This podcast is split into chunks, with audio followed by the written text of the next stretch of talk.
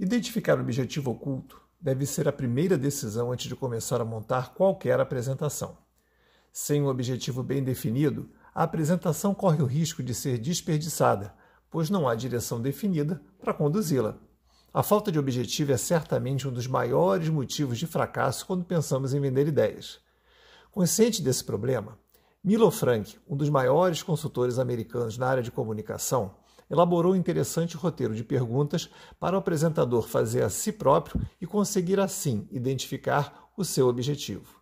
Repare que quase todas as questões começam com porquê e incluem o verbo querer. Vamos a elas? Por que estou indo lá? O que quero realizar? Por que quero me encontrar com essa pessoa e ter essa conversa? Por que quero participar dessa entrevista ou falar nessa reunião? Quando duas ou mais de suas respostas coincidirem, você saberá que já terá encontrado o seu objetivo. E, se isso não acontecer, nem pense ainda em estruturar o conteúdo da apresentação. Reflita e faça novamente.